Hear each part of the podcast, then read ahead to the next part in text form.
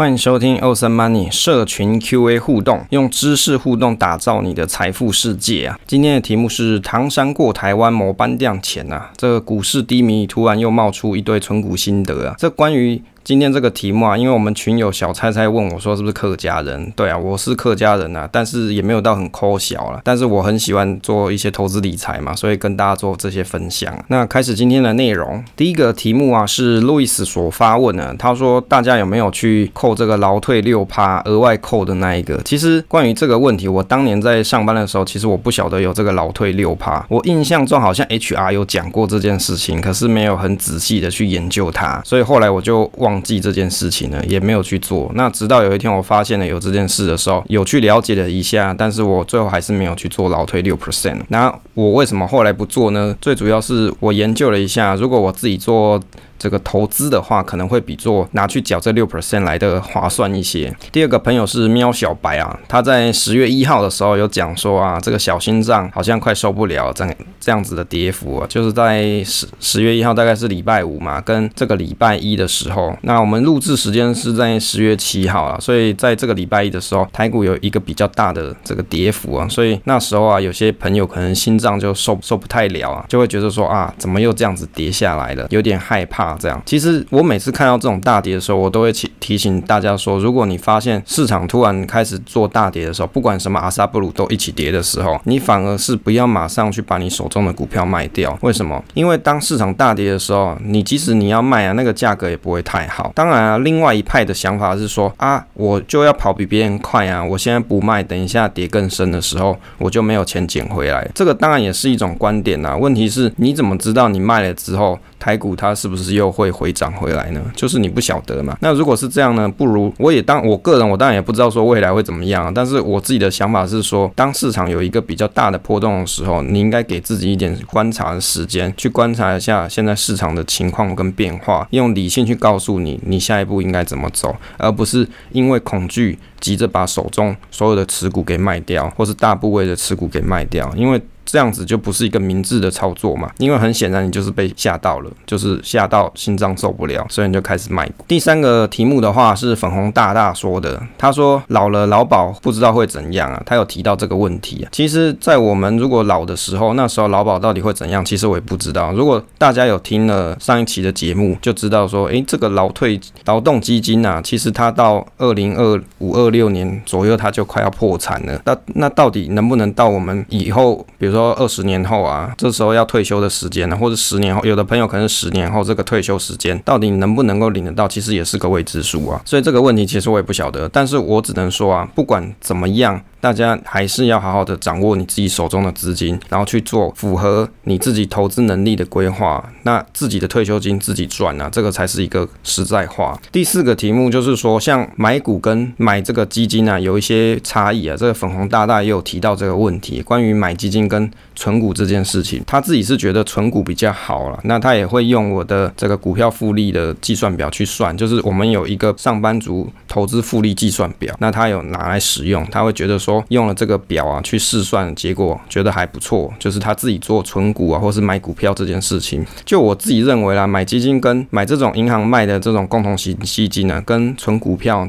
还是有一点点差别的，因为基金就我来说，我觉得它是一个黑盒子，所以在我没有办法了解这么透彻的时候，我会觉得相对买个股，它有一些年报、财报可以看，还反而比较容易理解一些。当然这个是看个人啊，有的人他就觉得基金这个东西，他非常的觉得稳妥当啊，那当然也没有什么对跟错。第五个题目是公海到了这个大大他所提问的，他说他开了零零五零这个回撤的城市，发现乱码。在上一期的时候，我们有在 FB 发布布。了一个零零五零的回测的一个 Google Excel 试算表给大家去使用啊，他有去打开，他说这个看了好像会有点乱码。其实如果你真的有要做股票研究啊，我真的不建议大家用手机啊或者是平板在那边操作。为什么？因为你光看那些线啊，数字都小小的，很难看呢。而且你要用 Excel 试算什么的又很困难，因为平板手机你没有接键盘那些，你要去 key 那些数字也很麻烦嘛。所以你如果真的要做股票研究的朋友啊，你真的好好的去买一台。台笔电或者是买一台桌机，其实也不太贵。像我用我个人用的笔电，其实我都去虾皮买一买而已，一台可能才四五千块，二手的像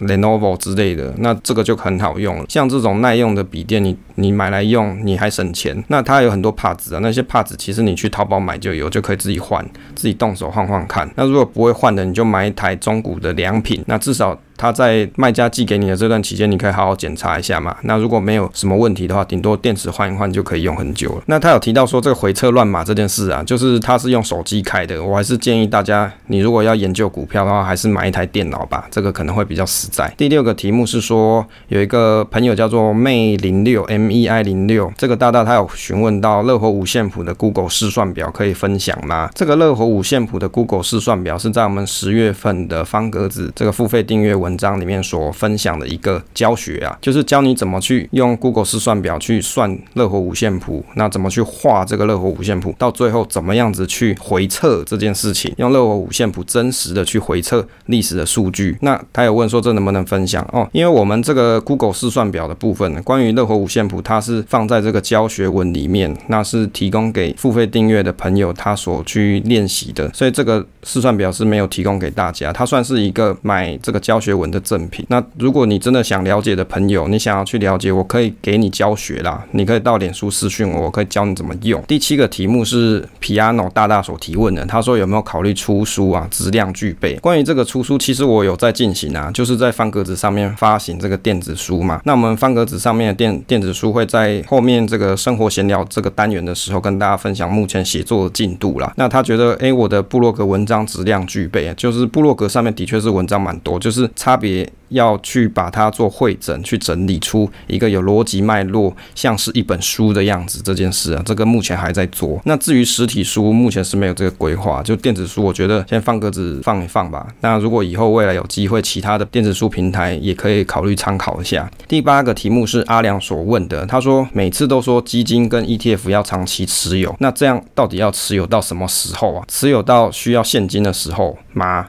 那那如果说那时候是跌怎么办呢？诶，我觉得他这个题目啊。非常特别的实在，为什么大家都说你要长期持有？哎，凯因斯说长期我们都死了，你到底要持有到什么时候？其实这个问题我有想过，像持有基金啊，或是你买共同基金，或是你买 ETF 长期持有啊，基本上就是坚持到你退休的那个年纪啦。所以你只要确保说你这样子的投资规划，你不会随便乱卖股票，而且你每年去关注你所投资的标的，不管你是买 ETF 或者是基金也好，你所投资的标的它是有持续稳健的成长哦。至少它的市值或者是它的配息是稳定的，让你觉得你投资起来啊不会心心惊胆跳啊、心脏受怕之类的。那长期起来都有一个稳定不错的这个感觉，你的投资体验，而且你搭配数字去看，你的确是有一个正向的报酬。那这样子的话，到什么时间点要做出脱呢？原则上啊，你如果是像指数型投资人他们所说的概念，就是你到退休的年纪的时候，你再去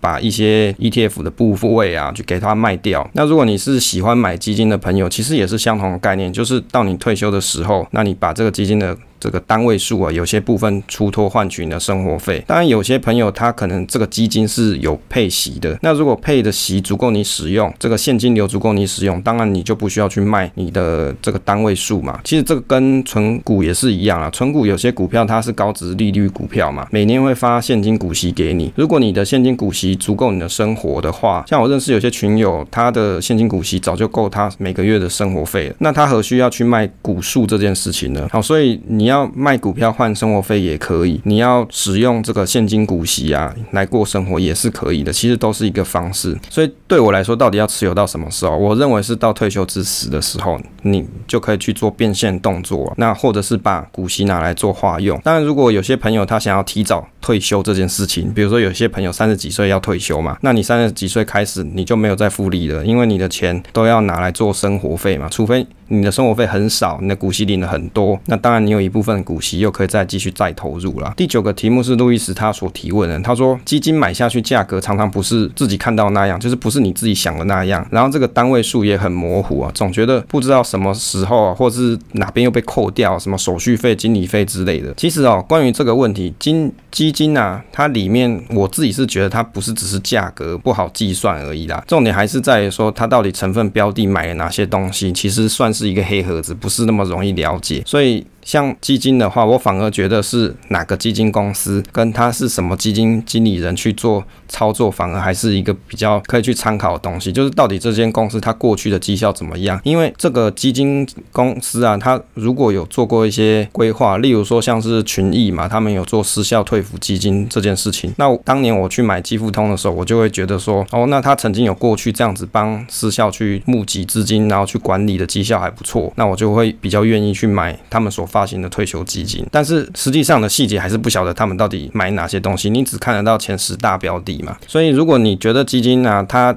不是这么透明的话，那你就买个股或是买 ETF 就好。第十个题目是 MYLI 大大所我提问的，他说。威力大的精神真的让人没办法放下持续学习的脚步啊！他说可以考虑开个实体的聊天会啊，交流读书心得这样。其实这个实体的聊天会哦，在去年的时候，我是有在我们 Awesome Money 节目的综合群发行过，就是有想说找大家可以在台北，比如说捷运站附近，那那边好像都有一些就是可以租的办公室，就小小间的，可能就是一个小时或是两个小时那样，可以大家互动一下。但是后来就是疫情嘛，那疫情就没有办法去举举办这个东西。那现在因为生活有一些变故哦，就有些转变，可能也没有什么时间跟大家开实体聊天会。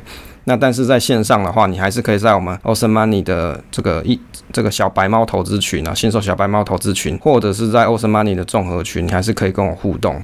不然你也可以到我的脸书威力财经角跟我私讯联系也可以啊。但是因为白天我要上班了，所以不太能够这么及时就回应大家。那有些朋友可能会觉得说，哦，我好像讯息很多很忙啊，不是啊，啊，我就跟你一样，我也要上班吃饭，有没有？上班要赚钱嘛，赚钱就是领人家薪水嘛，所以上班要做事啊，啊，不是那么容易。可以一下就回给大家，那当然下班有空的时候就可以回了。那提到这个学习这件事情，我自己是学觉得持续学习本来就是一个很好的事情，因为当你在生活当中有一个新的事物持续的刺激你的大脑，你的大脑才不会变笨嘛。那而且你会觉得因为学了新东西而感到开心愉悦这件事情，这就好像有的人他很喜欢打电动，只是我的兴趣刚好是我喜欢学习一些我有兴趣的投资理财资讯而已。那我的节目跟我的网志内容都是我的心得跟。我的研究内容就分享给大家，这样。第十一个题目是阿婷她所发问的，她说复利计算表，她今天早上啊有去打开这个表去试算。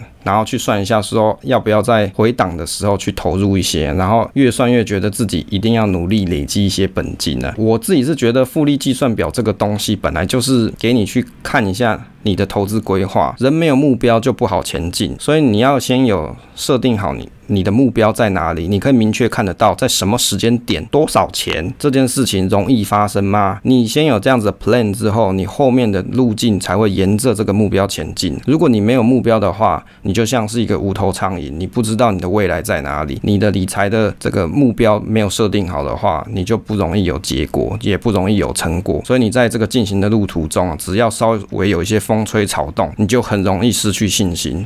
但是如果你有一旦有设定一个目标之后，你必须要朝这个目标前进，所以在这路线路线上的这些杂讯，你就容易去忽略它，你才有办法。持久你的投资计划，所以这个复利计算表本来就是一个好东西，那也放在这网络上可能也有两年了，那也给大家去做使用。第十二个题目是范小姐她所提的，她说她觉得我们这个新手小白猫群觉得很特别，然后鼓励大家一般小众乖乖存股啊，不要乱买乱卖啊。那她谢谢我很认真的就是跟大家讲这些东西啊，那她有。觉得说，其实投资到最后都跟自己的个性有关系啊，才会出现性格决定命运这样子。其实大家每次所提到这个交易的纪律这件事情，其实所什么叫纪律？纪律就是你自己定好的一套游戏规则，你要 follow 自己所定的买入的点跟卖出的点，比如说停利停损点，你要 follow 自己所定义好的规则，或者是比如说你已经定义好，我比如说我要定期定额买，或者是我要一季买一次，类似像这样子的交易纪律，那这个就是所谓的纪律，也就是说，你所有的操作都是有 plan 的，并不是乱买乱卖啊。所以所谓的纪律，用一句话表示就是不要乱买乱卖了。那他说我特别鼓励大家一般小众乖乖存股，其实我鼓励大家是，你应该要先建立一个你自己的投资组合，而且要开始有一个投资的感受跟体验。那至于你要投资什么标的，我并没有提供大家参考，说你要去买什么东西，或者你要存股还是你要买 ETF。其实买 ETF 跟存股对我来说其实是一样的事情，都是在。储存有价值的标的物了。所以我比较鼓励大家不要很短线的去做操作买卖，因为你没有那么多时间嘛。如果你是全职投资人，我就会觉得其实蛮很 OK，你就是花你很有很多的精力去研究到底你要。做哪些操作？可是你要上班的人，你当然不可能一直做频繁的操作。所以为什么只能乖乖的存股这这个事情？那也只是因为大家的生活习惯跟你需要上班这件事情，才会变成演化成这个样子。第十三个题目是小菜菜所提问啊，哦，其实他是讲说他有看到我在群上分享一些，比如说股票短中长这个检视的历程啊，去了解趋势。那他自己也会去写一些交易记录啊。我觉得这个其实不错，因为。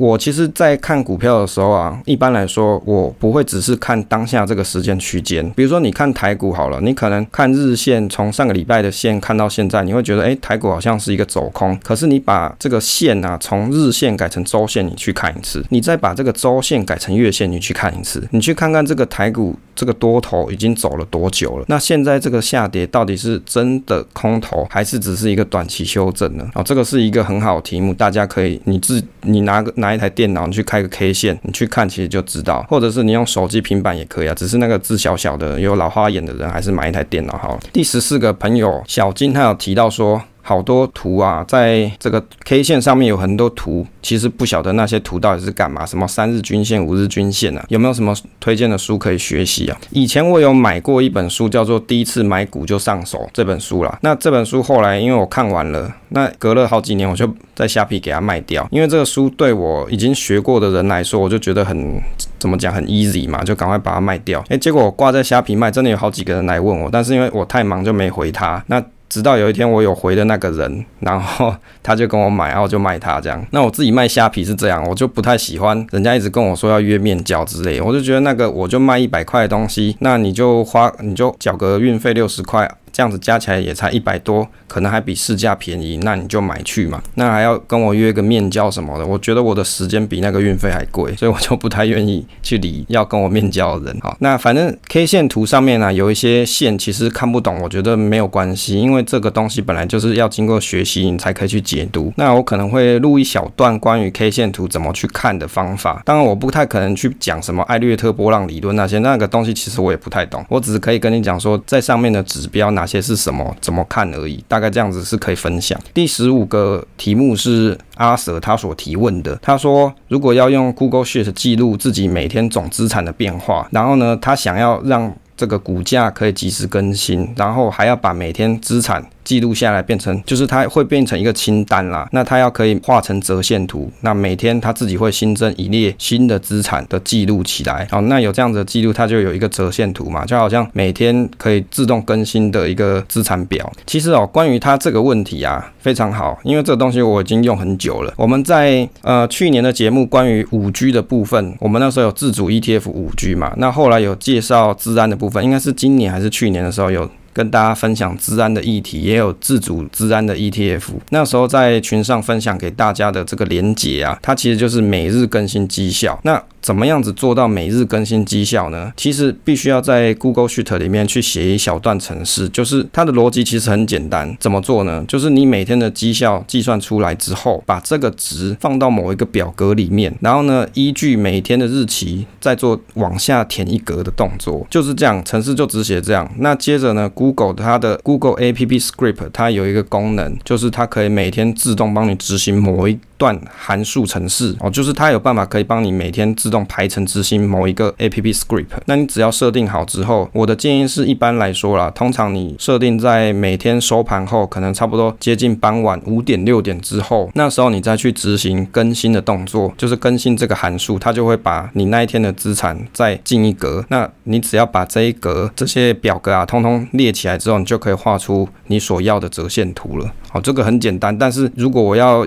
做成影片教学的话，可能至少是三十分钟以上的事情，因为要教你怎么写那个程式，我我自己是觉得是很很累的一件事情，就是要去写那个东西，教到人家会懂，跟我自己会做，这个是难度是不同 level 的事情。第十八个题目是关于喵小白，他有说像支出开销范本啊，他晚上有去算了一下，他觉得说本来很想睡，结果算一算开销就觉得睡不着。我自己是觉得像这种算支出的事情啊，大概一个月找一天去做啦。那你去算的时候，你肯定会有一些检讨嘛，检讨完就睡不着，这个蛮正常，代表你真的有算到心里面去，就像算到走心的走入你心里面去。那你下一次再做消费的时候，你就会有一个。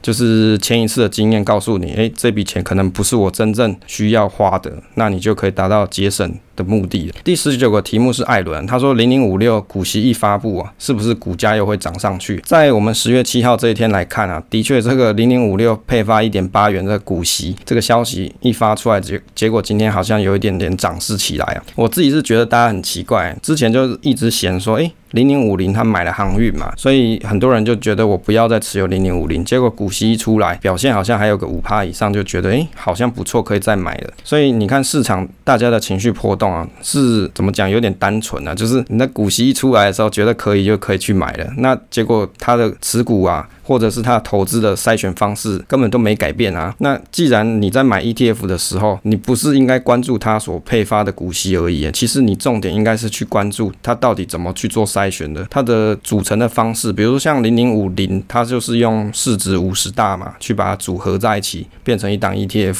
那零零五六呢，它是用未来一年的现金股息嘛，然后去做一些筛选的机制，然后放到这个变成一个一档 ETF。所以重点还是在于说。它所设计的筛选机制啊，跟它所设计的这档 ETF 的目的是不是你所需要的，这个才是重点啦。好，第二十个题目是小天，他有问到说可不可以推荐一些个股啊？其实哦，我我其实蛮害怕大家每次来群组讨论都是在问说有没有推荐的个股这件事情。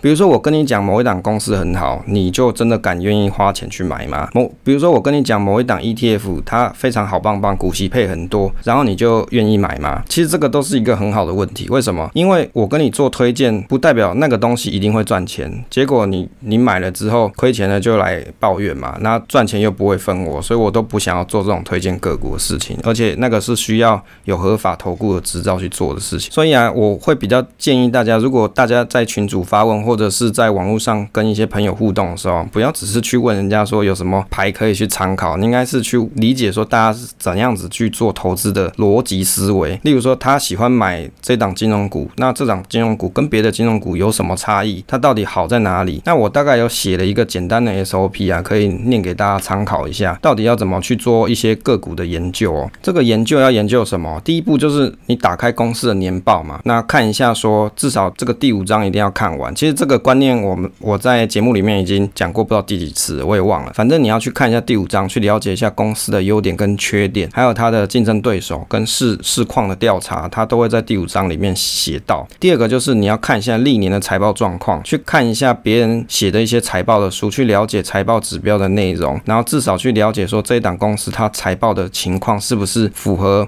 比如说长期营运没有问题的情况。好，那如果有的公司它可能是亏钱的嘛，那你一看它又没有什么转机的题材或者是转机的未来，那你当然就不要去持有。第三个就是你已经选好了哦，你就把这档公司放到你的观察清单里面，你你可以先去观察一阵子，接着呢去设定好你要买进的点位，然后去预划说你到底是要。买长期还是买短期？例如说，长期是三年以上，短期是一年以内。那你要先有这样子的投资规划好。那观察了，你觉得有信心。第四个，做好估价，然后去估算说这档股票你到底愿意花多少钱去买？因为价值的估算本来就是一个艺术，每个股票在每个人的心中，它的定价是不一样的。因为你去定价的方式都有一些差别，所以它在在你的心里面，你愿意花多少钱去买？你要自己去衡量出一个价格。那当达到了这个价格的时候，你就可以去买进。所以大概会有这几个步骤啦，去做研究，然后再到交易的策略的制定，大概就是这个样子。第二十一个题目是米粒，他有问到说。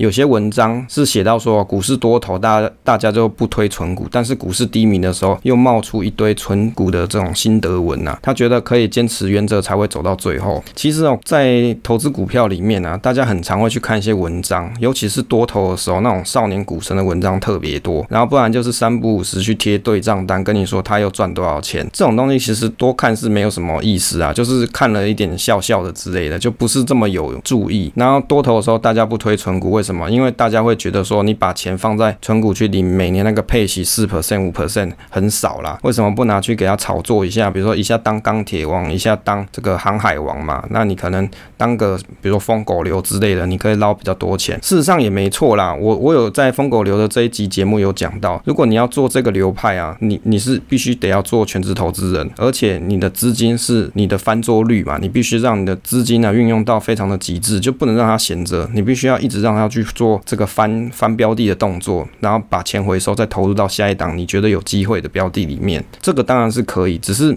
在多头的时候，大家都比较有信心，愿意做这些事情。但是，一到了股市比较低迷的时候，这些多头常出冒出的这些投机的交易行为就慢慢减少了。那大家的钱要去哪里？都往往去放一些比较稳定的标的上面了。这个蛮合理的，这就是一个股市的现象，大家都可以去观察。所以啊，你如果有自己的投资的这个理念跟你的投资组合，你当然要坚持下去啊。不管是多头还是空头，你的投资组合要能够让你稳健，足以睡着，好，不会每天提心吊胆，这样就是一个很好的组合。这个追求它的报酬率反而不是最重要的哦。很多人他在买卖股票的时候，他只想着说，我买这个股票，我的报酬率要超高。